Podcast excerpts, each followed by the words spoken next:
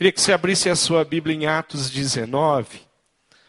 E nós temos experimentado na nossa igreja a força de, do, do movimento de célula. Nós temos experimentado na nossa igreja a força desse movimento de grupos pequenos. Grupos que saem, sim, para as ruas da cidade, levando o amor de Deus, compartilhando o amor de Deus, experimentando o amor de Deus. E hoje eu queria que nós pensássemos um pouco a respeito de como a minha célula, como eu, ali na minha célula, tenho contribuído para que a minha cidade prove, conheça o amor de Deus, para que a, as pessoas, as famílias da minha cidade possam ter contato com o amor de Deus. De que forma eu tenho me envolvido, de que forma eu tenho me envolvido com a, a pregação do Evangelho e a capacitação, o, o, o ensinamento, o conhecimento que as pessoas precisam adquirir de Jesus Cristo através de uma caminhada perto de mim, de, de uma caminhada perto da minha célula, de uma caminhada perto de, daqueles que têm condição de oferecer, de ensinar é, e, e de propor alguma mudança, porque já experimentaram isso. Texto de Atos, capítulo 19, do versículo 1 ao 7, tem um encontro de Paulo com um grupo lá na cidade de Éfeso. Eu queria que nós lêssemos isso. Diz assim: Enquanto Apolo estava na cidade de Corinto, Paulo viajou pelo interior da província da Ásia e chegou a Éfeso. Ali encontrou alguns cristãos e perguntou: Quando vocês creram, vocês receberam o Espírito Santo? E eles responderam: Nós nem mesmo sabíamos que existe o Espírito Santo. Então, que tipo de batismo vocês receberam? perguntou Paulo. O batismo de João Batista, responderam. Então Paulo disse: João Batista, aqueles que se arrependiam dos seus. João batizava aqueles que se arrependiam dos seus pecados. E também dizia ao povo de Israel que eles deviam crer naquele que havia de vir depois dele. Isso é, Jesus. Depois de ouvirem isso, aqueles homens foram batizados em nome do Senhor Jesus. Aí Paulo pôs as mãos sobre eles e o Espírito Santo veio sobre eles. Então começaram a, fa a, falar em línguas estranhas e a anunciar também a mensagem de Deus. Esses homens eram mais ou menos doze. Nós temos um, um relato aqui, uma experiência de Paulo que tem muitos ensinamentos para a gente. Esse fato ocorreu na terceira viagem de Paulo. Paulo sai de Corinto e vai rumo a Éfeso, uma outra cidade. Éfeso é uma cidade romana, é uma cidade que está situado, local onde essa Éfeso aqui existiu, ali na região da Turquia. Foi por muitos anos a segunda e mais importante cidade do Império Romano. Uma cidade onde havia muito comércio, uma cidade onde havia muitas pessoas, uma cidade grande para a época. Se é do Império Romano, a cidade mais importante, a, a, segunda, maior, a segunda maior cidade é, de importância no Império Romano, significa que é a segunda maior cidade de, to, de todo o planeta naquele período. O Império, as coisas grandes, as cidades estabelecidas, estão ali, sob o domínio do Império Romano. E Éfeso era uma dessas cidades, uma cidade, para você entender o que era uma grande cidade, a segunda maior cidade, é, essa cidade tinha aproximadamente 250 mil habitantes, uma cidade pouco maior que, que Guarapuava. Acredito que Guarapuava, se tiver aí alguém de Guarapuava me ajudar, tem em torno de 200 mil habitantes em Guarapuava. Então ela era uma cidade de 250 mil habitantes. Dá para entender, né? para a época, uma grande cidade de fato, uma cidade que havia um templo, um templo de adoração a, a, a Deus, a, a, deusa, né? Artemis, Diana, um grande templo, tem, um templo que havia centenas de prostitutas, porque parte da, da prática da adoração naquela, da, na, na cidade a Artemis, a Diana era a prostituição, a promiscuidade sexual. Então, é, é, Éfeso era uma cidade é, que era cobiçada nos negócios, cobiçada pela religião, gente de todos os cantos passavam por ali. Então, a cidade movimentada. Existe um, uma probabilidade aí, segundo os estudiosos, que o Evangelho de João foi escrito na cidade de Éfeso. Então, é uma possibilidade. O templo que havia ali era muito grande, e esse templo foi construído 550 anos antes de Jesus. Então, nós temos aí um panorama da cidade de Éfeso. E Paulo sai de Corinto na sua terceira viagem e ele vai então para essa cidade. Quando ele chega na cidade, o que ele encontra é isso. Mas de alguma forma o evangelho tinha chego ali na cidade.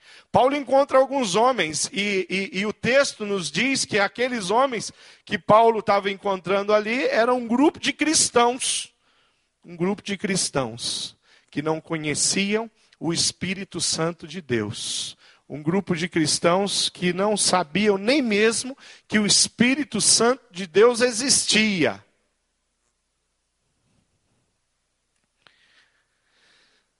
Esse texto é realmente faz a gente pensar e, e, e discutir e começar a estudar para poder trazer esse texto. É um texto que você começa e o coração é, é aquecido e você vê é, muitas coisas Deus fala no texto e você começa a estudar o texto um pouquinho no preparo do sermão e começa a complicar.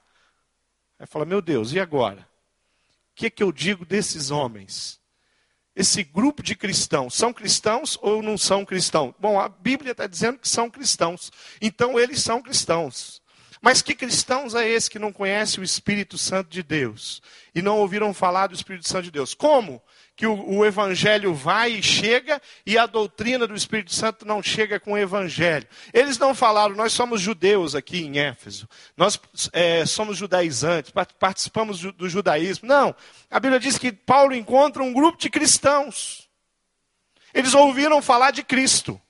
Se eles eram um grupo de cristãos, então se você perguntasse para eles assim, vocês estão seguindo quem? O que, que, eles iam responder? Nós estamos seguindo Jesus. Se eles eram um grupo de cristãos, eles conheciam Jesus Cristo. Eles já estavam, eh, já tinham recebido a informação de, de, do sacrifício, da morte de Jesus, da ressurreição de Jesus. E Paulo chega, e Paulo então vai começar a trabalhar e doutrinar aquele grupo de cristãos. O fato é que Paulo prega e esclarece o cristianismo para aqueles doze homens, aproximadamente doze homens que ele encontra. Paulo encontrou então um grupo de cristãos. O que nós podemos tentar é, comparar é que hoje, nos nossos dias, nós lidamos no Brasil com um cristianismo cultural. Se você chegar diante de muitos elementos ou muitos símbolos é, que o cristianismo, é, seja ele é, é protestante, seja ele católico, seja ele de qualquer facção do, do cristianismo, é, existem elementos. Se você perguntar para qualquer pessoa, de qualquer, para qualquer líder, de qualquer outra religião, o que, que é isso? Eles vão dizer: isso é uma Bíblia. Dificilmente alguns vão de repente ele pode chutar, poderia ser um dicionário, né? mas se abrir, vai perceber que é a Bíblia Sagrada. E você perguntar, tá, o que, que é isso? O que, que significa isso? As pessoas vão falar, se você perguntar para um monge budista, ele vai dizer, isso aí é um elemento, é um símbolo da fé cristã. Se você perguntar isso para o Islã, o que é isso? Você falar, isso é um elemento, é um livro que os cristãos usam, um símbolo do cristianismo. Se você se encontra diante de um altar e ali tem muitos santos de todas as cores e tamanhos e jeitos e propostas. E você perguntar para as outras religiões o que é isso? Isso aí são, são elementos, são símbolos do cristianismo. São artefatos, como é que dá para chamar isso? De tudo. É do cristianismo. Cristão. Se você vê uma imagem de Nossa Senhora Aparecida, de quem é essa imagem? Essa imagem é do cristianismo. Olhando de lá para cá, o cristianismo é cheio de símbolos, é cheio. Existe uma, algo que nós chamamos de cristianismo cultural. O que é o cristianismo cultural? Você vai, você está categorizado, você está é, incluído em, em, em, uma, em um censo e você é cristão. Por quê? Porque você adora aquela imagem, porque você anda com esse livro, porque você faz parte da igreja ortodoxa, porque você faz parte da igreja católica, porque você faz parte da igreja protestante, porque você é batista, então você é cristão. Então entramos no censo. Então, então nós somos a religião, a maior religião do mundo. O cristianismo é a maior religião do mundo. E por onde nós andamos, nós vamos encontrar os cristãos. E como Paulo, ele chega em Éfeso, ele encontra cristãos. Só que eles não conheciam o Espírito Santo. Mateus 7, 21 tem uma palavra de Jesus e ele diz assim: Nem todo aquele que me diz Senhor, Senhor entrará no reino dos céus, mas apenas aquele que faz a vontade do meu Pai que estás no céu eu fui fazer uma visita. E, e nessa visita havia uma, um familiar que estava doente a convite de uma família da igreja, eu fui até essa casa, orar com essa família, ler a palavra com essa família, que é o, que nós fazemos quando vamos fazer uma visita, principalmente na casa de pessoas que não, nós não conhecemos. Vamos orar e clamar a Deus pela vida, por saúde para aquela pessoa. Vamos lá expor o nosso testemunho, a palavra de Deus, a Bíblia Sagrada. E quando eu cheguei lá, quando eu entrei naquela casa, eu, é, já na, na entrada, eu vi alguns elementos ali que era desse cristianismo cultural. E quando eu entrei dentro, já no, no, no, no espaço nobre daquela casa, na sala, no espaço mais visível daquela sala, existia um altar. E naquele altar existia é, vários elementos, inclusive uma Bíblia, estava lá, aberta. E eu entrei e comecei a conversar com aquela família, oramos com aquele enfermo. E a, a, a, a dona da casa, aquela senhora me fez uma pergunta. E ela falou assim: Pastor, o que, que eu preciso para que Deus abençoe a minha vida? Ouvindo a, a pergunta dela, eu estava é, pensando nessa questão de cristianismo cultural, eu estava na casa de uma família cristã. Se eu perguntasse, vocês são o quê? Nós somos cristãos. Existiam inúmeros elementos ali do cristianismo, inclusive a Bíblia Sagrada, que tem a revelação de Cristo, que fala sobre Jesus e nos ensina. E eu olhei aquela situação toda, olhei para ela e fiquei pensando, como uma pessoa que gasta dinheiro e compra tantas coisas, essas coisas não são baratas. E, e, ela põe na casa dela. E aquele negócio não estava ali naquela semana porque é, ficou doente. Não, aqueles objetos estavam encardidos ali. Aquela Bíblia estava com a página amarelada no Salmo 91 aberto ali. E é, todos aqueles elementos do cristianismo estavam aí. E provavelmente muitos anos. E eu pensando, como que uma pessoa que está tantos anos envolvido com é, elementos do cristianismo não sabe a respeito da salvação. Paulo encontra um grupo de cristãos que estavam se envolvendo com o cristianismo, que se envolveram com a história de Cristo, que foram atraídos pelo, pela, pela, pela, pelo que Jesus fez na cruz do Calvário. Foram atraídos por uma mensagem que chegou, mesmo que incompleta, até eles, eles foram atraídos. Mas aqueles homens não tinham o Espírito Santo e nem sabiam que o Espírito Santo existe. Paulo começa a compartilhar a fé dele, começa a ensinar aqueles cristãos. E Paulo começa a falar sobre o entendimento do Espírito Santo e começa a explicar para eles o que é o Espírito Santo e como o Espírito Santo age, e o que eles precisavam para receber o Espírito Santo na vida deles. Paulo diz, diz para aqueles homens que o Espírito Santo é Deus, que ele é divino, que o Espírito Santo é mencionado na palavra de Deus, a Bíblia, lá no Antigo Testamento. Paulo tem que tem que apontar para o Antigo Testamento e mostrar o Espírito Santo agindo no Antigo Testamento e ele está ensinando, ele está doutrinando aqueles homens. Paulo diz para eles que, que as pessoas devem ser batizadas em nome do Pai, em nome do Filho, em nome do Espírito Santo, como diz Mateus 19.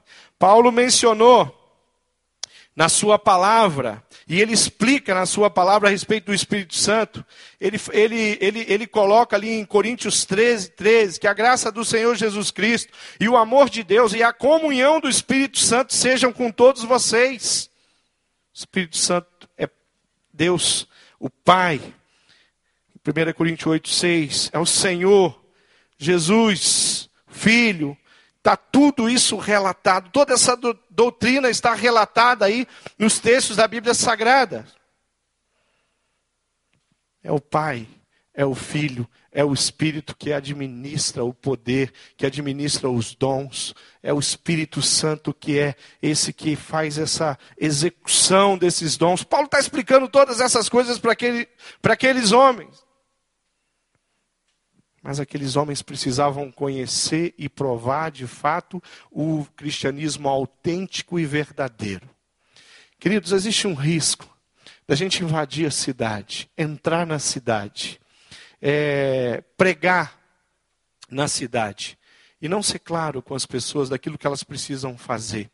Quando eu vejo as células é, e, e, avançando, quando eu vejo elas entrando nas casas, pessoas se reunindo, eu falo, existe um propósito nas células. As células, nós temos é, é, ensinado, capacitado os nossos líderes aqui na igreja, nós temos falado sobre o grande objetivo dela. Um dos principais objetivos de cada célula que nós temos é é adorar a Deus e glorificar a Deus espalhado na, na cidade, pelas casas, com as pessoas da cidade. As células não é um grupo de comunhão de crentes, é um grupo de trabalho, é um grupo para abençoar, é um grupo para fortalecer a nossa sociedade, para estabelecer a vontade de Deus, para tornar famoso o nome de Cristo, conhecido a mensagem de Cristo em todos os cantos. Então a célula existe para a glória de Deus, existe para para adoração, para adorar ao Senhor Jesus. A célula existe para cuidado, para pastoreio, para ensino um dos outros. Nós aprendemos um com os outros, então a célula existe para isso. A célula existe também para que a, a, cidade conheça o amor de Deus. Nós é, denominamos isso o evangelismo. Quando nós entramos na, na, cidade, quando nós vamos à cidade, nós vamos encontrar as pessoas, seja do cristianismo cultural, seja de outras religiões, para compartilhar com elas o que nós temos de mais precioso. Mas sabe como que você consegue fazer isso? Isso é uma coisa que acontece de dentro para fora. Eu só consigo ah, falar e, e mostrar o amor de Jesus para as pessoas se for de dentro para fora. Tem uma ilustração que diz que um homem estava numa região muito fria. E as janelas da casa dele, de vidro, começaram a ficar, é, a, a, a, receber aquela camada de gelo. E aquilo, além da casa estar muito fria, aquilo tira toda a visibilidade. Você não consegue olhar sobre uma janela que tem uma camada, ela vai ficar totalmente fosca. E se você conseguir ver a imagem do outro lado, essa imagem vai estar totalmente distorcida. E aquele homem, então, preocupado com as janelas dele, começa a, a, quebrar aquela camada de gelo na, na, na, vidraça. Só que, ao quebrar a camada de gelo, o que, que ele estava quebrando junto também? O vidro. Como é que eu quebro, quebro o gelo e deixo o vidro? Acho que essa tática é, não, não funcionou. E ele estava lá e a, um vizinho chegou para ele e falou assim: Você quer que os, os gelos saiam dos vidros? Então aqueça o interior da casa. Sabe a lareira? Acenda a lareira.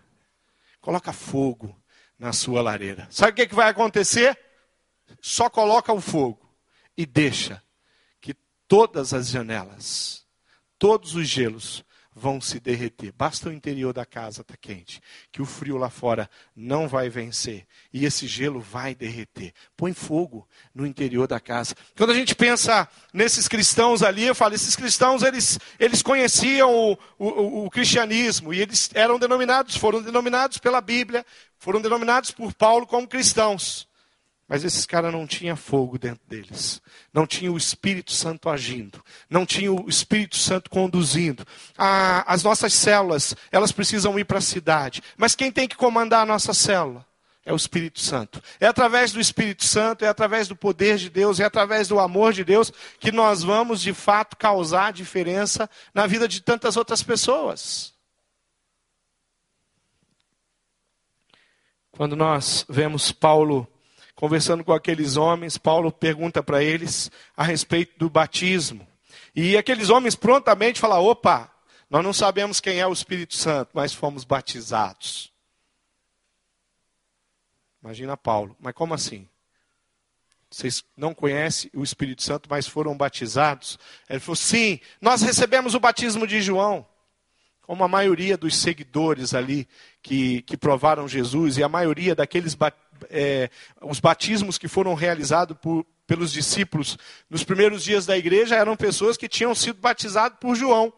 Aí olhando e lendo esse texto eu falei, tá bom, e agora? O que, que eu faço com o batismo de João? O batismo de João vale ou não vale? Ah, não, o batismo de João não vale. Mas como assim não vale? O João é um, é um cara que veio antes de Jesus, trazendo, e ele batizava as pessoas mas eles não foram batizados, eles receberam o batismo do arrependimento, mas não foram batizados em nome do Pai, do Filho e do Espírito Santo. O texto, Paulo não está dizendo a respeito do batismo de João, mas Paulo está falando, tem uma verdade maior agora. Tem um poder maior agora. Tem uma regra agora, que é que nós vamos batizar todos. Sabe de que jeito? Em nome do Pai, do Filho e do Espírito Santo. Querido, quando nós entramos na cidade, nós vamos nos deparando com as pessoas. As pessoas vão compreendendo a nossa mensagem. A célula compartilha o amor de Deus. As pessoas vão entregando a sua vida ao Senhor Jesus. E as células preparam essas pessoas e batizam. E o que é o batismo? Batismo, como nós ouvimos inúmeras vezes aqui, no testemunho daquelas pessoas que colocam a sua vida à disposição de Jesus e vêm publicamente declarar que Jesus Cristo é Senhor sobre a vida delas. Mas quem é que batiza? Quem é que prepara? Senão os cristãos, aqueles que estão lá, aqueles que saíram de, de dentro das, das quatro paredes e foram à cidade compartilhar o amor de Deus com as pessoas e levar o amor de Jesus às pessoas. Querido, isso é uma consequência natural nós pregamos a respeito do Espírito Santo, ensinamos as pessoas a se relacionar, a adorar, sabe, o Espírito Santo todos os dias na vida dela. Ensinamos as pessoas a respeito do batismo. Paulo faz isso com aqueles homens, ele esclarece e ele faz mais, ele batiza aqueles homens ali. Ah, o, o, o, o, batismo, exemplificando, usando de uma ilustração, tem muitas pessoas aqui que são casadas ou tiveram relacionamentos, e nós conhecemos uma pessoa, nós nos apaixonamos por uma pessoa, e quando nós nos apaixonamos por uma pessoa, depois paixão, vem um outro sentimento maior.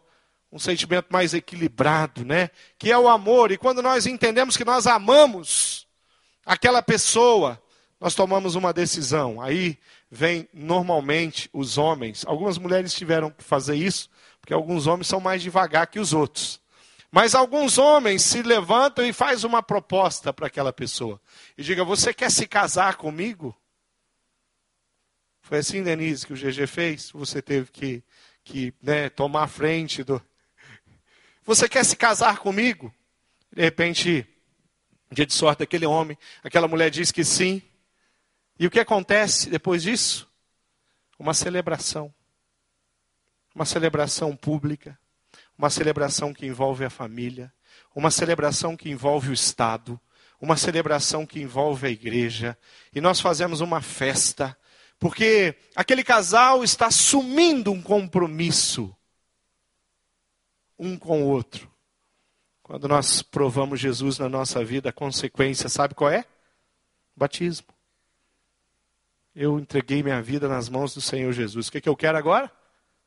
Batismo. Quem é que batiza? Quem é que prepara? Quem é que ensina? Quem é que fala? Quem é que explica?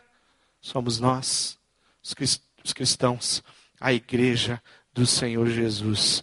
Paulo então encontrou aquele grupo denominado cristão. Paulo fala com eles sobre o entendimento do Espírito Santo, explica para eles sobre o entendimento do Espírito Santo. Paulo batiza eles, que faz parte desse processo primeiro de entendimento, de entrega da sua vida às mãos do Senhor Jesus.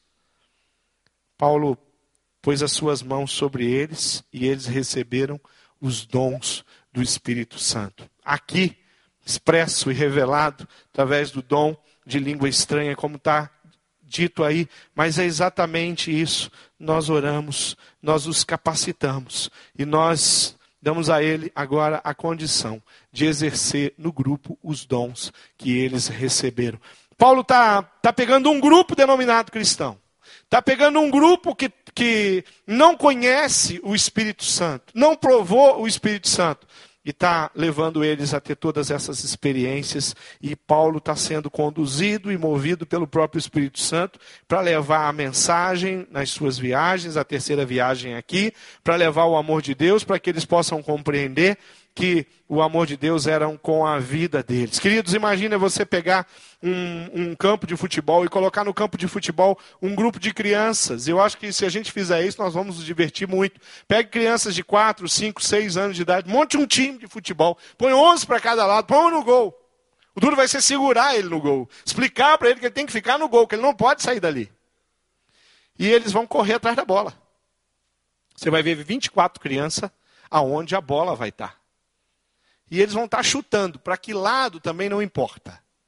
Vai dar trabalho para explicar. É o gol. Você que está de azul, chuta para lá. Você que está de vermelho, chuta para lá. Capacitação que a igreja, que o discipulado, que as células dão à cidade é essa. Nós ensinamos os bebês espirituais, nós é, é, doutrinamos eles a respeito do dom espiritual que o Espírito Santo conduz, dons que o Espírito entrega a ele, e nós vamos ensiná-los a usar esses dons da ma melhor maneira possível. Eu gostei do, dos testemunhos que eu ouvi aqui a respeito do, do, das irmãs que vieram do Celebrando a Vida, e em especial o testemunho da Eli, onde ela diz que ela não se sentia capaz mas eu não tenho dúvida que ela estava sendo capacitada, que ela não sentia ainda que ela podia fazer aquilo. Essa é a condição que as pessoas chegam na sua célula. Essa é a condição que as pessoas estão quando elas colocaram a vida dela à disposição de Cristo. Quem vai capacitá-las, a escolha do Espírito Santo de Deus que faz essa obra na vida da pessoa, que coloca o dom nessa pessoa. É, é, o, o instrumento que ele vai usar é você, é a mim, é a célula, é o discipulador, para que essa pessoa seja capacitada. O que acontece aqui, no, no exemplo de Paulo, é que Paulo impõe as mãos sobre aqueles homens e os dá a condição de continuar. Agora, não como cristãos denominados, que ouviram, nunca ouviram falar do Espírito Santo, mas com aqueles que foram selados pelo Espírito Santo e receberam o Espírito Santo e, e vão fazer a obra. Também uma consequência natural.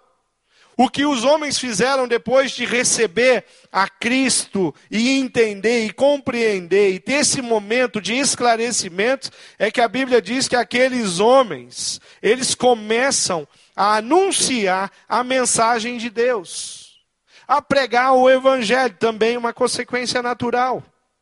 É o lugar aonde eu preciso levar os meus discípulos, anunciar e falar do amor de Jesus, levar o amor de Jesus para as pessoas. Algumas pessoas elas chegam no grupo, elas começam a participar de tudo e às vezes ela fica meio acomodada, ou porque não se sente capaz, ou porque existe um comodismo de fato dentro do coração dela e elas não estão interessadas em continuar.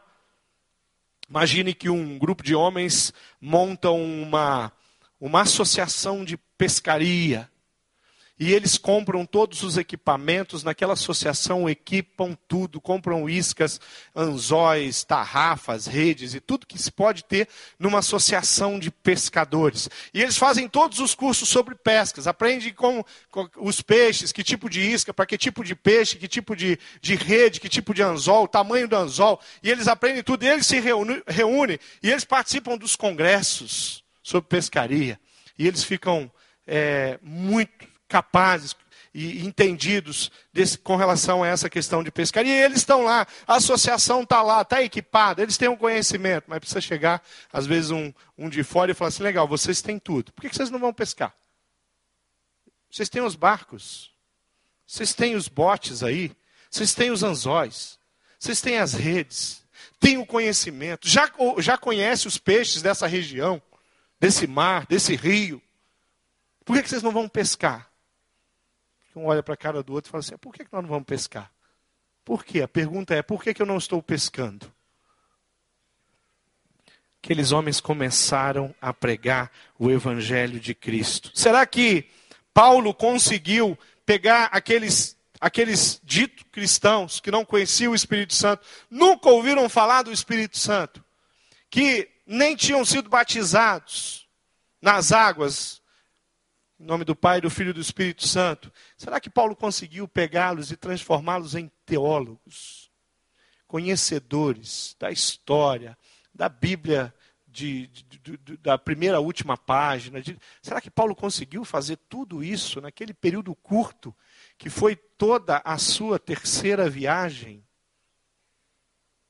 Claro que não. Paulo ensina para aqueles homens que eles precisam começar a colocar para fora aquilo que estava dentro do coração deles, aquilo que eles receberam. Paulo ensina aqueles homens a testificar e testemunhar das coisas que eles estavam vivendo e experimentando através de uma intimidade com o Espírito Santo todo dia. Paulo deve ter falado para eles: conta, as coisas que estão acontecendo com vocês, as experiências que vocês estão tendo agora. Compartilhem isso com as pessoas. Aqueles homens foram selados e dominados pelo Espírito Santo de Deus.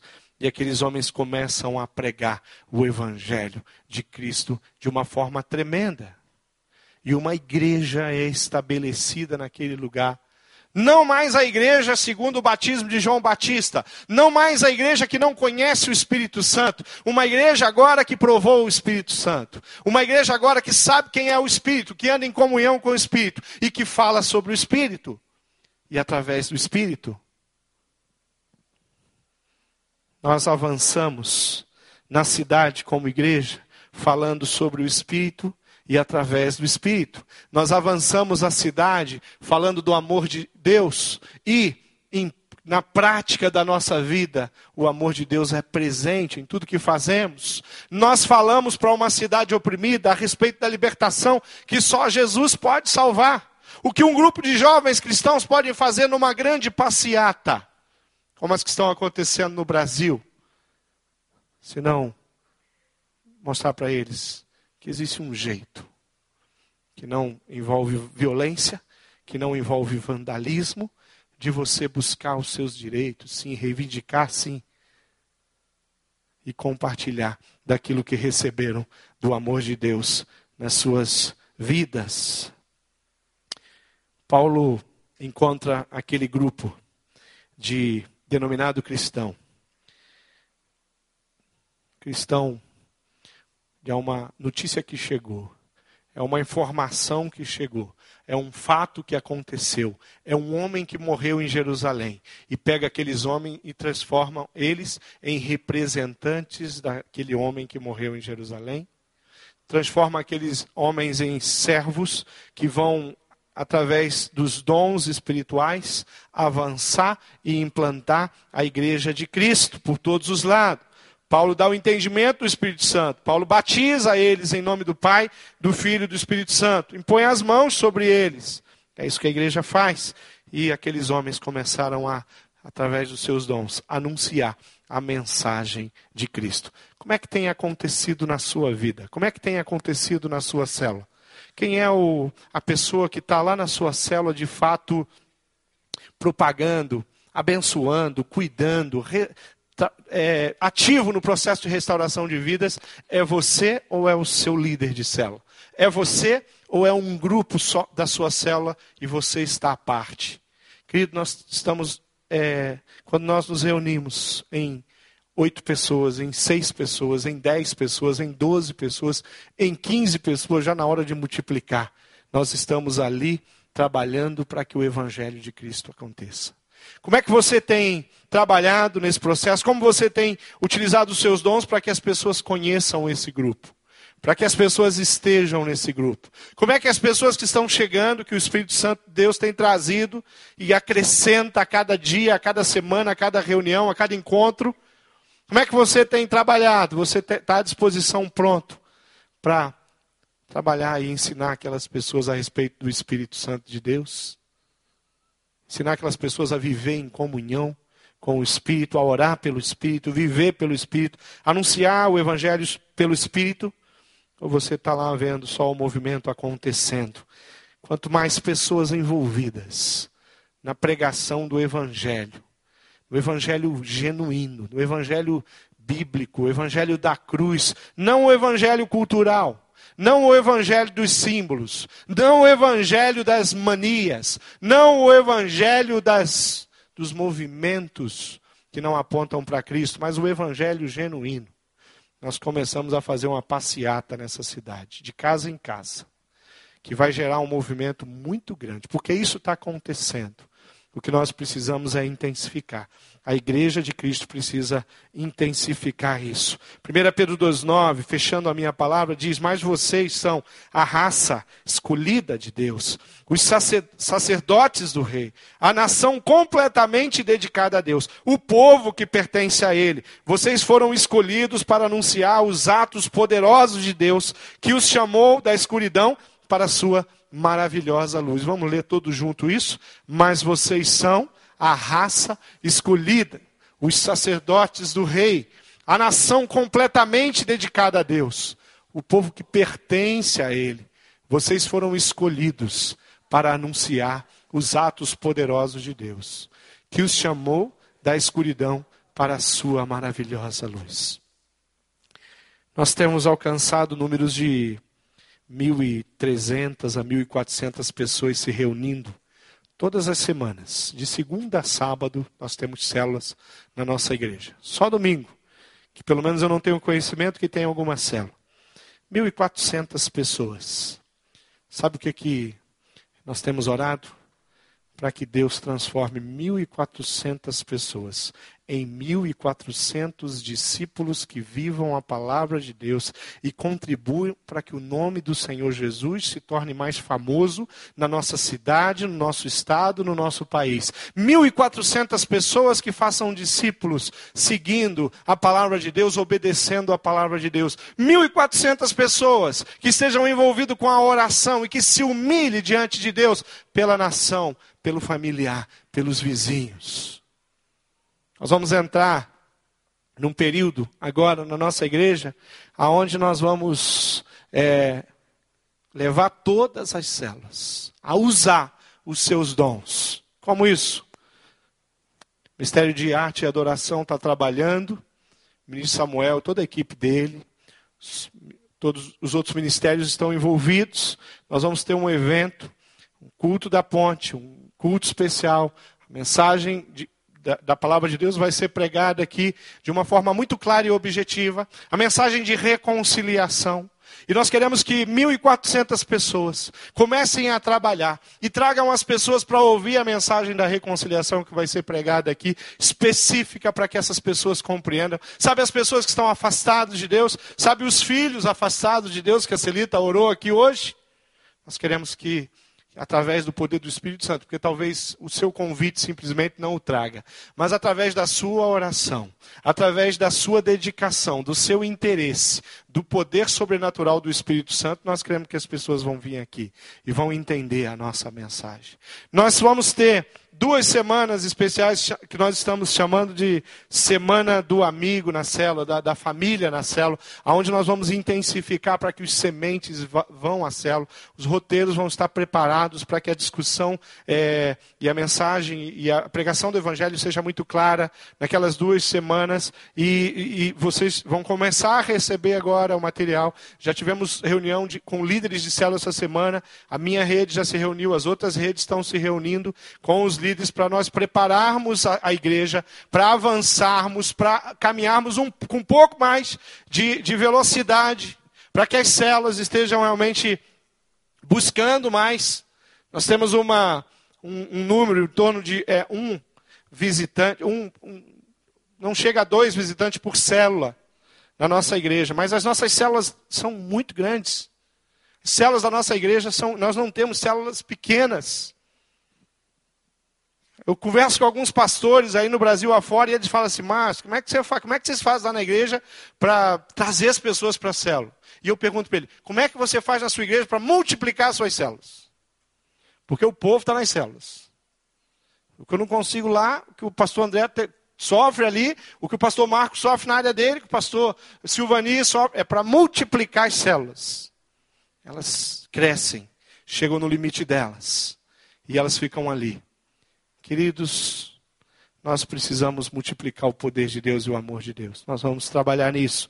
No período ali do aniversário da igreja, vem uma grande campanha chamada Deus Provedor. São seis semanas onde o Evangelho vai ser pregado com vídeos, o material da Universidade da Família é lindo, brilhante vídeos que foram que têm sido usados para que a mensagem genuína do evangelho da cruz seja pregado, seja explicado, auxilie a célula, auxiliem os nossos líderes. E esse é o alvo, esse é o objetivo. Agora, a minha pergunta aqui é: como você vai se envolver nisso? Você vai ficar lá aplaudindo e falar: "Nossa, que bacana, o meu líder é fera. O pessoal da minha célula é, ó, eles trouxeram muitas pessoas." Meu desafio, querido, é que você se coloque à disposição do Espírito Santo de Deus e se envolva de corpo e alma na, na pregação do Evangelho. Nós somos a igreja do Senhor Jesus. Nós pregamos e temos vivido nessa igreja. O Evangelho genuíno não é um Evangelho que não conhece ou nunca ouviu falar do Espírito Santo de Deus, mas é um Evangelho que tem experimentado e sido experimentado através do poder do Espírito Santo de Deus. Eu queria orar com vocês, eu queria que você ficasse de pé aonde você está aí. Queria que você levantasse. E queríamos orar e clamar para que, de fato, o Evangelho seja pregado na sua vida. Como tem sido? O que você tem feito? O que a sua célula tem feito? Pastor, eu não estou em célula. Aí eu preciso de mais pelo menos uma hora para falar contigo sobre célula, sobre o que você está perdendo. Pastor, eu fui numa célula e o, grupo lá dessa célula me machucou. Puxa vida, vou precisar de uma hora para dizer todas as vezes que pessoas me machucaram também, mas que Jesus Cristo tratou meu coração, restaurou e abençoou a minha vida e a vida das pessoas ainda. Preciso de pegar um papel grande para dizer todas as vezes que eu tive oportunidade de, através de uma conduta ou outra, gerar uma inimizade com alguém. Mas eu posso garantir para vocês, eu não tenho inimigos. Porque quem conduz a minha vida é o Espírito Santo de Deus. Não é a falha que as pessoas podem ter com a minha vida. Pastor, eu não tenho ido à cela porque eu não tenho tempo. Onde você está gastando o seu tempo? Aonde você está depositando o seu tempo? O que, que é importante, o que, que é prioridade? A comunhão não é importante, não é prioridade? Muito gostoso vir aqui no domingo, eu ouvir a mensagem, cantar louvores. Mas talvez você tenha sentado perto dessa pessoa que está aí próximo a você há muitos domingos e você não sabe o nome dela. Queridos, não dá para se relacionar e conhecer todo mundo aqui, é muita gente. Vão passar ainda várias pessoas que vão vir no culto das 18h30.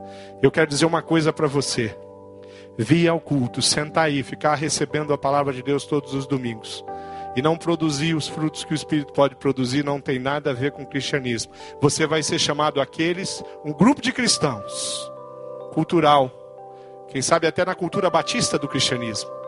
Mas você não tem nada a ver com o Espírito Santo de Deus conduzindo e dominando você. Se você tem dificuldade com pessoas, eu quero dizer para você que o Senhor Jesus também tinha. Se você tem dificuldade porque pessoas que você amou pisaram no teu pé, machucaram você, eu quero dizer que Jesus Cristo foi pisado por pessoas que ele amava. E gente muito próxima dele, como Pedro e Judas, gente que ele amava muito, deu pisada na bola feia com ele. Se você não tem uma célula, quero dizer para você, você precisa de uma célula para receber e para doar, para aprender e para ensinar. nessa igreja, nós acreditamos nas células, nós ensinamos a respeito delas. Nós escolhemos como igreja, há muitos anos atrás, que nós avançaríamos dessa maneira. É através das células que as mulheres vão ser abençoadas. É através das células que os homens vão ser abençoados. É através dos grupos pequenos que nós vamos ensinar e vamos aprender. Que nós vamos consolidar a proposta de Cristo para essa região, para a nossa cidade, para a Igreja Batista do Bacaxeri. Acerta a sua agenda, pega a sua agenda, coloca ela, apresenta ela para o Espírito e fala: Espírito de Deus, eu preciso que o Senhor me ajude aqui. Qual vai ser o horário que eu vou à célula? Qual vai ser o dia? E coloca no meu coração um amor muito grande por pessoas que vão estar ali. E mais, coloca no meu coração um amor muito grande por pessoas complicadas que o Senhor vai mandar para a célula. Pessoas machucadas pela vida. Coloca no meu coração um amor muito grande pelos casais que o diabo destruiu o casamento deles e que vão sentar no sofá, lá na minha casa, no encontro da minha célula. Porque eu quero ensiná-los a respeito do casamento à luz da palavra de Deus, através do poder do Espírito Santo de Deus. Casamento que passa pela cruz de Cristo, que é um casamento muito diferente casamento que a nossa sociedade tem pregado e ensinado. Feche seus olhos, vamos orar. Deus amado, eu estou diante da tua igreja aqui, igreja que tem abençoado tanto a minha vida, famílias que, tantas formas, já demonstraram cuidado e amor pela minha família, pessoas que eu tenho conseguido contribuir pela tua graça e pela tua misericórdia. Pessoas que talvez eu tenha ferido e machucado, às vezes pela, pelas minhas limitações, mas pessoas que são a igreja do Senhor Jesus e eu creio nisso de todo o meu coração. Pessoas que eu quero me unir cada vez mais, para cada vez mais sermos agentes de transformação. Eu quero com essa família aqui, Jesus, fazer uma passeata de casa em casa, de vida em vida levando às pessoas aquilo que eu tenho recebido ao longo dos anos, aquilo que nós temos aprendido ao longo dos anos. Como igreja, Deus, tira todo comodismo de qualquer uma das nossas famílias, qualquer um dos nossos membros, qualquer um daquelas pessoas que estão chegando agora aqui. Não permita que não haja no coração deles o amor genuíno pela tua palavra e por ti, pelo sacrifício na cruz do Calvário. Tira toda a inércia do nosso meio e que nós possamos avançar. Deus, essa semana nós queremos células com famílias que precisam provar a graça de Deus. Nos ajude, nos oriente. Usa o nosso telefone, usa o nosso carro, Jesus. Usa o nosso tempo. Usa, Deus, os nossos relacionamentos para nós levarmos as pessoas a provar Jesus usa o conhecimento que recebemos, as experiências que recebemos de Ti, para discipularmos vidas e mudarmos, através do poder do Espírito Santo, a condição de vida das pessoas. Em Teu nome, Jesus, nós oramos. A Ti nós agradecemos de todo o coração. Somente a Ti, Deus, oramos. Amém.